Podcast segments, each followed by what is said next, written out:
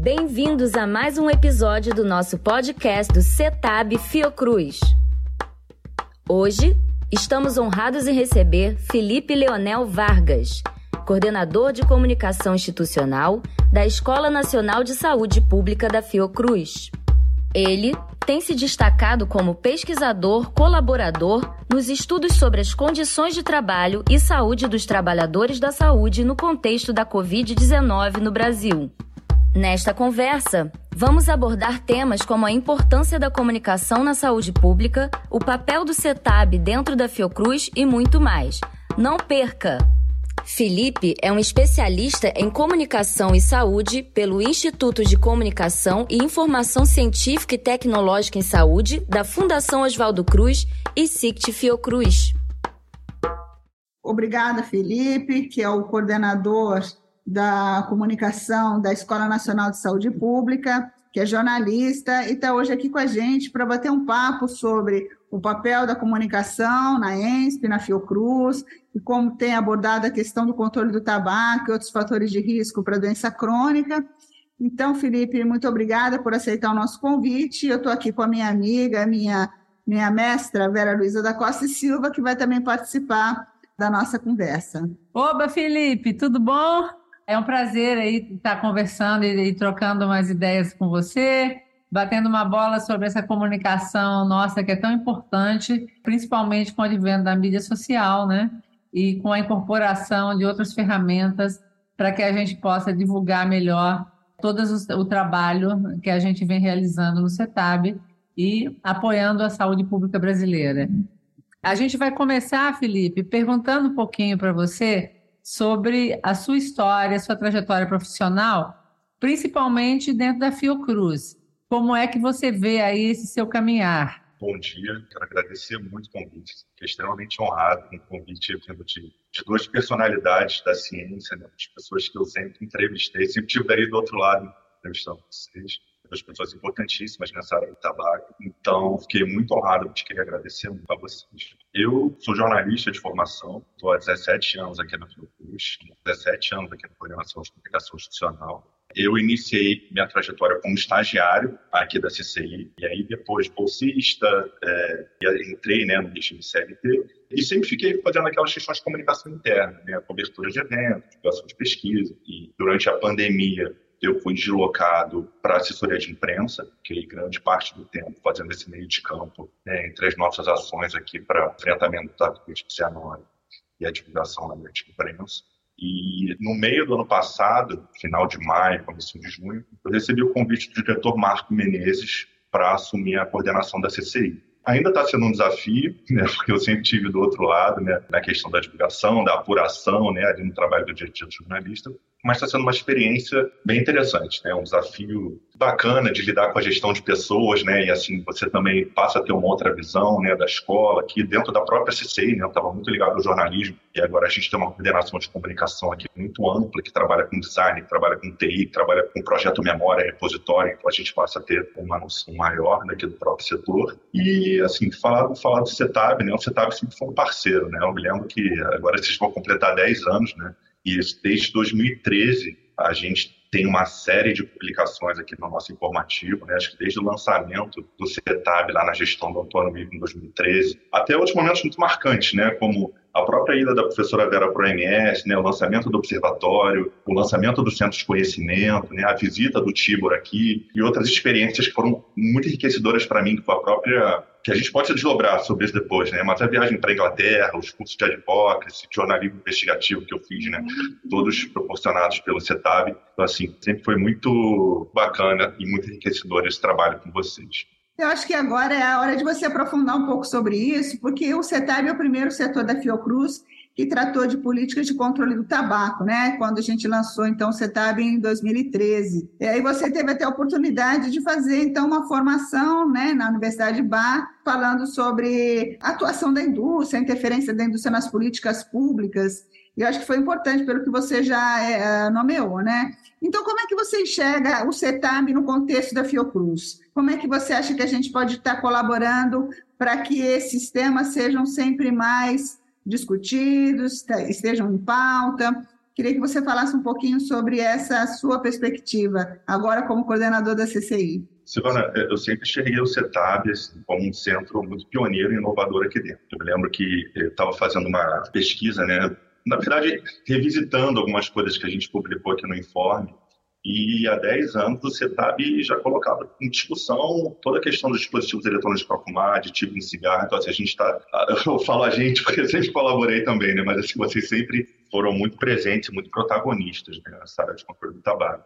Eu me lembro que em 2013, já na, na inauguração, a gente fez uma matéria, né? A gente participou de todo o processo de inauguração e já ali a gente teve uma grande repercussão na mídia, né? Do próprio lançamento do centro aqui na Fiocruz, né? E aí veio 2014, né, com a questão do secretariado, da Vera aí para o secretariado, onde a gente também, toda a imprensa jogou holofote aqui, né, em cima da gente. Eu me lembro, professora Vera, de uma matéria, não sei se foi no Globo ou na Folha, né, uma matéria de uma página inteira, de uma foto sua dando entrevista sobre o desafio, né, de assumir o secretariado naquele momento. E depois do lançamento do observatório vieram várias outras, vários outros, né, Silvana?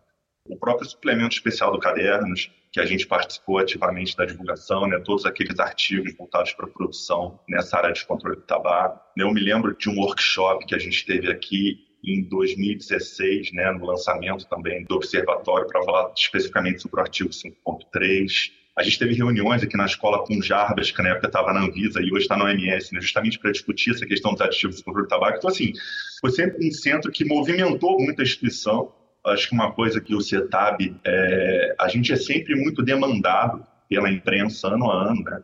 seja para discutir Dia Mundial do Tabaco, a questão dos dispositivos eletrônicos, mas assim, a gente está sempre acionando vocês para demandas da imprensa que a gente recebe. E eu me lembro de uma experiência muito bacana também de cobertura e divulgação, que foi a, a COP8 né, em 2018, vocês estiveram presentes, a gente também fez uma, uma divulgação bacana da atuação de vocês. E eu recebi o convite da Silvana para incorporar a equipe do Observatório em 2017. Né, eu me lembro que eu estava de férias, Silvana me ligou né, em busca de um jornalista para auxiliar na produção dos boletins. E, se não me engano, Silvana, a gente lançou o primeiro, que foi o Boletim Zero, em, em março de 2017. Acho que em, em março também a gente viajou para a Inglaterra né, para participar daquele curso do Tobacco Industry, promovido pela Universidade de Bath. E foi uma experiência muito enriquecedora. Porque ali a gente teve uma troca muito grande né, de cultura. Eu me lembro que a gente teve representantes da África do Sul, do Líbano, da Tailândia, do Sri Lanka. Então a gente conseguiu ter, ter acesso a outras experiências né, de controle do tabaco. E o que é muito interessante é que, que o Brasil sempre foi muito respeitado. Né? A gente sempre também era tido como modelo durante as aulas, sempre citava o trabalho que a gente desenvolvia aqui.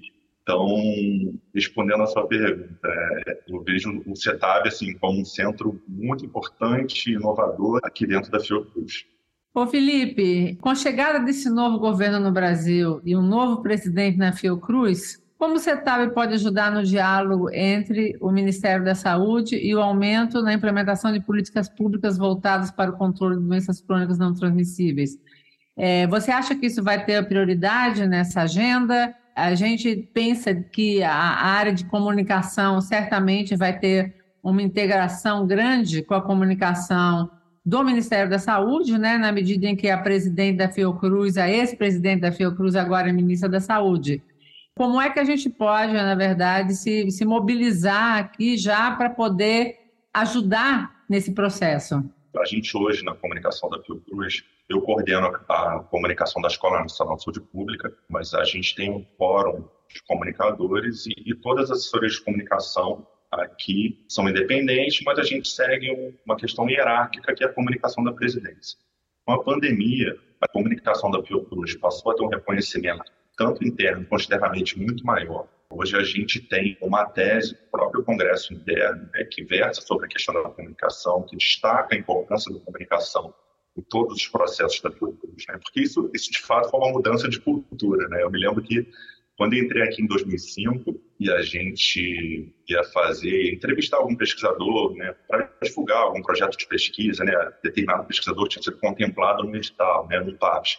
A gente ia entrevistar um pesquisador e, e a gente era recebido com receio, né, eles tinham medo de dar entrevista para a gente né, de, de plágio daquele material que, que ainda ia ser desenvolvido. Então, acho que a gente teve uma mudança de cultura aqui na Fiocruz muito grande. E agora, e após essa atuação da pandemia, né, a gente tem uma tese destinada à comunicação, relatório final do nono Congresso Interno, Né? A Fiocruz ela tem uma política de comunicação hoje que é o grande documento orientador de todas as assessorias de imprensa. E eu vejo, professora Vera, que a gente está num, num, cenário muito favorável. Né? A gente vai ter um diálogo muito maior com a comunicação da presidência. Né? A gente vem tendo reuniões semanais de direção, onde a gente estabelece algumas prioridades que foram colocadas pelo próprio governo, né, aqui em documento de transição, a própria questão do fortalecimento da gestão da coordenação do SUS, a retomada das coberturas vacinais, a própria questão das populações em situação de vulnerabilidade. Né? Então, assim, a gente ganha muito nesse diálogo com eles. Né? A própria é, antiga coordenadora de comunicação daqui da Fiocruz hoje está no Ministério, assessorando o presidente, a ministra Lízia, então, acho que a gente, a gente tem quatro anos aí pela frente, bastante trabalho e responsabilidade. Como é que a gente pode, né, enquanto Fiocruz, enquanto CETAB, aumentar, atingir mais pessoas, ganhar mais destaque, mais relevante dentro da mídia? Quais são os canais que você vislumbra que são canais que a gente ainda não usou, que usou pouco, que a gente poderia usar e como é que você poderia nos ajudar para chegar nesse caminho, né? Silvana, um desafio que está colocado para a gente né, na tese de congresso interno é justamente intensificar a comunicação, a divulgação científica e a popularização da ciência. Uhum. Esse é um grande desafio que a gente tem hoje e a gente tem trabalhado assim, buscando impulsionar todo o trabalho que a gente faz aqui nas redes sociais. Né? A gente agora, no final do ano passado, né, a gente mudou a dinâmica de divulgação que a gente tinha no Instagram, por exemplo, né? a gente tem uma edição diária do Informe Íntima, né, onde a gente divulga todo o material institucional que a gente produz aqui. E agora a gente mudou na perspectiva de buscar né, melhores horários para postagem, horário onde a gente vai ter um maior número de acesso. A gente está com um novo canal no podcast, né, o Fala Íntimo, o Spotify, onde a gente pretende trazer alguns temas também, diversos temas da área de saúde pública, tabaco, controle do tabaco, questão da violência é, obstétrica, feminicídio, transfobia. Então, a gente tem buscado trazer esses temas para poder trabalhar no nosso podcast. Acho que é um caminho também para a gente tentar popularizar, né, uma linguagem mais acessível para os usuários. Agora, o que a gente tem, de fato, é, tido um retorno muito grande é, na, no meio das redes sociais. A gente tá, tem remodelado aqui, tem dado uma resposta positiva. Felipe, super obrigada. Olha, é, você ajudou a gente muito na divulgação das quatro campanhas que a gente fez dentro do projeto Stop, que foram a de é, dispositivos eletrônicos de fumar, comércio ilícito, trabalho infantil e Agenda 2030. É, o que você achou dos resultados colhidos é, nessa parceria? Eu acho importante, professora, a gente sempre mobilizar os canais institucionais para a gente divulgar essas pesquisas, divulgar essas iniciativas. Eu me lembro que numa dessas campanhas a gente conseguiu o apoio da comunicação da presidência da Fiocruz também, né, que eles tiveram um aumento no número de seguidores divulgações enorme né, após a pandemia. Então, vejo como muito positivo. A gente tem que caminhar junto, vocês têm que acionar os canais institucionais para a gente lançar essas campanhas, para a gente caminhar junto. E a gente aqui na comunicação, da, porque é uma cadeia, né?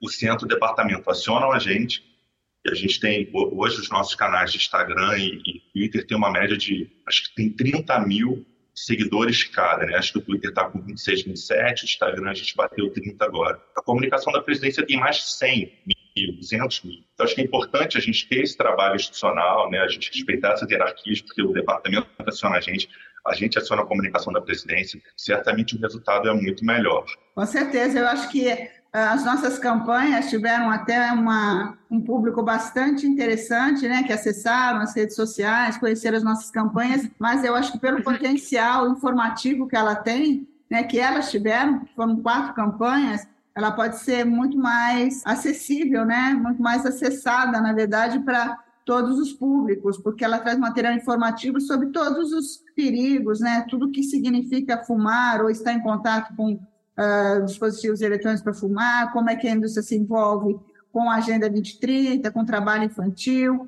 Uh, e você sabe até que nesse trabalho que a gente fez sobre a Agenda 2030, nós, então, uh, estamos concorrendo a um prêmio oferecido pela OMS para o dia 31 de maio, que é o Dia Mundial Sem Tabaco, onde o tema é as pessoas precisam de comida, não de tabaco. Então, a gente está ali na torcida para ganhar, né? para levar esse prêmio, mas muito mais no sentido de divulgar o trabalho que a gente tem feito dentro da Fiocruz. E gostaria de ouvir assim, como é que você avalia essa indicação? Né? E como é que ela pode ser destacada para promover o próprio trabalho do CETAB? Como é que a CCI pode estar parceira nessa jornada? Eu acho que essa indicação é fruto de tudo que a gente falou aqui, né? Do reconhecimento do trabalho de vocês, da inovação. É, isso demonstra também todo o protagonismo que o CETAB tem nessa área do tabaco. A gente estava fazendo uma pesquisa aqui no nosso informe, né? E o Dia Mundial do Controle do Tabaco é uma data que a gente divulga ininterruptamente todos os anos, né? A gente sempre tem uma demanda grande de imprensa, que a importância desse trabalho, né, se revela também na própria iniciativa da Fiocruz, né, no ano passado, de tentar iluminar o castelo, né, por conta da data. É. Acho que isso mostra a importância que vocês têm, né, para a instituição e para a saúde pública do, do é. país. Foi a primeira campanha, né? Quando a gente falou, é, quando estava na Anvisa, a discussão sobre se um liberar ou não a produção de cigarros eletrônicos. E foi aí que a gente, então, iluminou né, o castelo de, de vermelho. vermelho né? Foi. foi. muito legal mesmo essa iniciativa. A cor, da, a cor do tratado. Do tratado, é. Felipe, é, e a gente, é, eu não sei se você sabe, mas a gente conseguiu um financiamento para fazer um estudo sobre a oferta de produtos de álcool no Brasil. Né? A gente conseguiu um financiamento do Senado, da Secretaria Nacional de Drogas, do Ministério da Justiça, através do PNUD. E então a gente está é, estreando nessa área de pesquisa de políticas né, de controle do uso do álcool. É, como você enxerga isso e como é que vocês podem ajudar? E a gente pode contar com vocês na, na divulgação desse trabalho? mais um tema importantíssimo, né? E o CETAB sendo pioneiro do Fiocruz, né? mais uma vez. E eu acabei não respondendo a pergunta da Silvana, mas assim, a gente aqui na comunicação interna, a gente trabalha em várias plataformas, tem várias plataformas de divulgação. O Informe que é o site, que é um dos produtos, além do Informe a gente trabalha abastecendo todas as listas de e-mails da Fiocruz.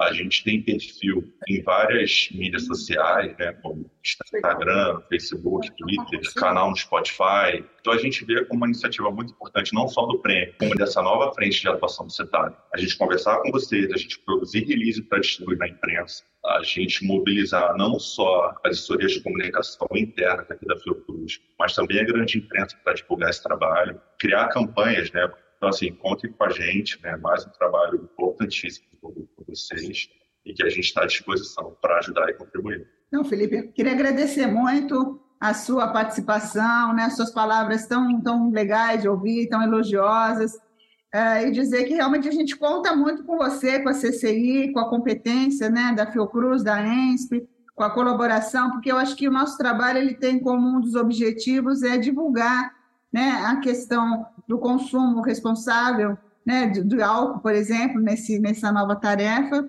e também ah, agora com essa possível premiação, né? Estamos aqui no aguardo, então, na torcida por um resultado. Então, mais uma eu vez agradeço. te agradeço. Eu que agradeço muito o convite, como eu disse, é uma honra participar desse bate-papo. Muito obrigado, Silvana, muito obrigado. É, sim, de fato, como eu falei, né, o CETAB tem uma importância enorme no meu crescimento profissional, né? Todo o incentivo da Silvana, capacitação, viagem, participação de cursos, isso foi importantíssimo para ocupar esse lugar que eu estou aqui hoje. Obrigado sempre pelo apoio de vocês.